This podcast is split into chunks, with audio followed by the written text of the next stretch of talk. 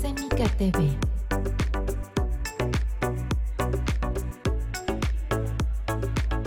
Semika TV, el canal de difusión del Colegio Mexicano de Inmunología Clínica y Alergia. ¿Qué tal, amigos? A nombre del Colegio Mexicano de Inmunología Clínica y Alergia, y a mi nombre, la doctora María Antonia Rivera Gómez, le doy la más cordial bienvenida a este boletín informativo, que el día de hoy eh, está engalanada con una experta en piel. Vamos a hablar acerca de las manifestaciones cutáneas relacionadas con el COVID-19. Y para hablar de esto tenemos con nosotros a la doctora María Isabel Rojo Gutiérrez. La doctora María Isabel Rojo Gutiérrez ha sido presidenta del Colegio Mexicano de Inmunología Clínica y Alergia, también del Consejo Mexicano, y actualmente ella es vicepresidenta de la Sociedad Latinoamericana de Asma, Alergia e Inmunología. También tenemos el honor de tenerla como presidenta de nuestro Comité de Alergia en Piel. Bienvenida, doctora. Gracias por estar con nosotros. Es un honor. Al contrario, eh, yo soy la más agradecida de esta invitación eh, y de la presentación que me hace, doctora. Muchísimas gracias y gracias a todos por estar conectados. Gracias a ti, este, doctora Isabel Rojo. Vamos a hablar acerca la pregunta esperada, ¿cuáles son las primeras manifestaciones o las principales manifestaciones cutáneas relacionadas con COVID? ¿Qué nos puedes decir, Isabel? Bueno, ahora con el COVID se han venido hablando de muchos tipos de manifestaciones y relacionadas a este virus tenemos eh, cuatro tipos principales de manifestaciones. las manifestaciones directamente asociadas a la presencia del virus, las manifestaciones asociadas a la estancia hospitalaria y al tipo de tratamiento, las manifestaciones asociadas al uso del equipo de protección personal y más recientemente las, manifestaciones asociadas a la vacunación. Eh, estas manifestaciones que se dan por el virus, o sea, las primeras de las que vamos a hacer mención, eh, son también de varios tipos y estas pueden ser manifestaciones similares a otros virus, o sea, como rash, eritema, urticaria, angioedema, o bien manifestaciones cutáneas relacionadas a eventos trombóticos que se dan por, el, por la patología vascular que se da en, en, la infección por este eh, virus del SARS-CoV-2 en los pacientes. Y aquí hablamos de lesiones que han sido descritas más recientemente como lesiones sacroisquémicas o lesiones de tipo vasculítico o bien trombosis. Entonces, podemos encontrar estas variantes, estas formas de manifestación eh, asociadas a este virus. ¿Y en qué momento de la enfermedad se pueden presentar con mayor frecuencia, doctor? Eh, las manifestaciones que vamos a encontrar, pues, las encontramos con diferentes eh, frecuencias. Se han descrito recientemente, bueno, muchos casos eh, hasta el 19% de los casos de la primera y segunda ola de lesiones acroisquémicas agudas, es decir, lesiones con eritema, edema, em, que van principalmente en las, regiones acrales o en algunas eh, presencia de vesículas o pústulas, que bueno, eh, los dermatólogos lo conocen muy bien, nosotros como alergólogos no lo vemos muy seguido, pero se les llaman pseudosabañones nosotros lo, vemos como lesiones como de quemadura de frío. Eh, son pequeñas áreas purpúricas que afectan normalmente manos y pies. Y estos, bueno, hasta en el 19-20% de las, de las ocasiones llegan a presentarse. Son lo que conocemos como dedos COVID. Estos eh, son eh, lesiones particularmente inusuales, afortunadamente, y que aparecen después de los síntomas de la enfermedad, es decir, cuando la enfermedad está ya en remisión o bien antes de que los síntomas empiecen a aparecer. Aparentemente en la primera y segunda ola y en la tercera ola también fueron eh, lesiones que se manifestaban con mayor frecuencia. Sin embargo, bueno, en esta última, última periodo de, la, de la bueno, de la, de la enfermedad en el mundo, se han descrito con menor frecuencia. Eh, también, bueno, hemos encontrado descripción de algunas lesiones con inflamación aguda que van activando a nivel vascular la cascada de la coagulación y pues por eso también encontramos algunas manifestaciones de tipo eh, de coagulación, de coagulopatía, que, obviamente provocan pues lesiones ya como moretones o como algunas lesiones de tipo vasculítico. Eh, por otro lado, la urticaria es una también de las manifestaciones que con mayor frecuencia, se presentan. La urticaria asociada al COVID-19 ha sido una de las más descritas, principalmente un fenómeno que se describía inicialmente en España y que lo encuentran principalmente en niños y en niños que habían sido totalmente asintomáticos y que, pues como los padres estaban enfermos, les hacían estudios a ellos y descubrían que también tenían el virus y que la única manifestación era la manifestación urticarial. ¿sí? La manifestación trombótica ya se da en pacientes con, con más síntomas y más cuando ya, ya requieren mayor tratamiento. Sin embargo, la urticaria no. La urticaria casi siempre se da en pacientes que son totalmente asintomáticos. Hay otras manifestaciones que hasta en el 47% de las publicaciones lo han reportado, que son eh, otras que son de tipo maculopapulosas y que pueden ser diferentes eh, presentaciones en diferentes regiones corporales. Muchas gracias, doctora, qué interesante. ¿Y nos podría decir, por ejemplo, la importancia que han tomado estas lesiones cutáneas asociadas tanto al manejo médico, pero también al uso de la, del EPP en los, médicos que han encontrado?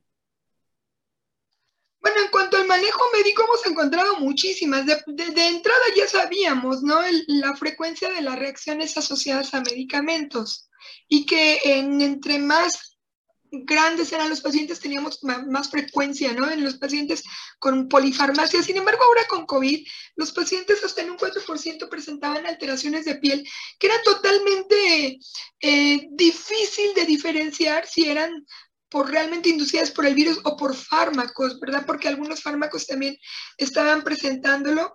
Y bueno, eh, se han hecho algunos estudios donde ellos han, las publicaciones que existen han analizado el, tipo de, manifestación relacionada a, la hipersensibilidad de drogas. Y ahí encontramos exantemas purpúricos, lívidos reticulares, eh, también lesiones acroisquémicas, acrocianosis, eh, algunas otras llamas de tipo eh, vasculítica con lesiones vesiculosas también, o bien el eritema maculopapular, que es el de los más comunes, eh, asociados a medicamentos y también la urticaria, ¿verdad? La urticaria también en un casi 20% se puede asociar a la presencia de medicamentos. Y por último, usted me comenta la, posible relación con los equipos de protección personal y aquí pareciera algo eh, muy grave que ocurrió al inicio porque como todos recuerdan, cuando no conocíamos tanto de la enfermedad y, pues todas esas formas que de, transmisión que escuchábamos, pues el equipo de protección era bastante pesado. Usábamos AIB completo, más eh, las mascarillas de N95, a veces dobles mascarillas, guantes de látex dobles, botas, gorros, gogles muy apretados. Y los gogles eran los que más manifestaciones daban, además de los guantes. ¿Sí? Entonces, el uso de germicidas y el guante, pues estaban dando lesiones de tipo de contacto. Casi todas las lesiones asociadas al equipo de protección han sido eh, lesiones de contacto y que son principalmente de tipo eh, irritativo. ¿Sí? En pocos casos son verdaderamente fenómenos alérgicos, donde pues el enrojecimiento de la piel, la sensación de ardor, el picor, las grietas que se aparecían, pues no nos permitían en el momento inicial eh, describir si era un paciente con manifestaciones de una alergia de contacto o una dermatitis de contacto por irritante primario. La, mayor, la mayoría de las veces, como le mencionó, pues han sido por irritante primario y que el cambio o la técnica en cuanto al lavado, al uso de guantes o el, material con, con, el que están hechos los guantes, pues se usan eh, algunos de polinil y algunos otros eh, materiales, pues ya disminuyeron afortunadamente. Y bueno, ahora sabemos todos que, ya no es necesario, y, y, lo digo ya con toda la, la conciencia porque lo vivimos, tanto, tanto equipo y tan hermético, ya hay zonas un poquito más cercanas a la zona del paciente donde el, médico ya pues se, retira un poco de equipo de protección, ya no está todo el tiempo, las 24, las 12 horas o las 8 que esté en turno, con todo el equipo, sino cierto nada más durante el momento que está dentro de la sala y el resto del tiempo ya tiene un poquito más de libertad y eso ha reducido drásticamente estas lesiones. Y no es porque este, esta etapa de la pandemia sea más ligera, pero yo creo que es porque hemos aprendido mucho de cómo protegernos del virus. Ahora todos ya hemos, pues ya lo vemos en todos los lugares públicos, todo mundo codo a codo, con un buen cubreboca y aparentemente pues nos ha, nos ha beneficiado esto lo suficiente como para reducir un poco esas, esas medidas intrahospitalarias.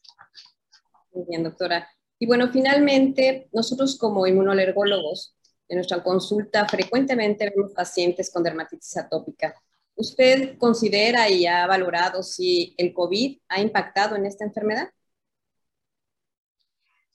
Sí, por supuesto, tenemos pros y contras, ¿no? ya, lo hemos platicado en muchos momentos en, durante la práctica cotidiana.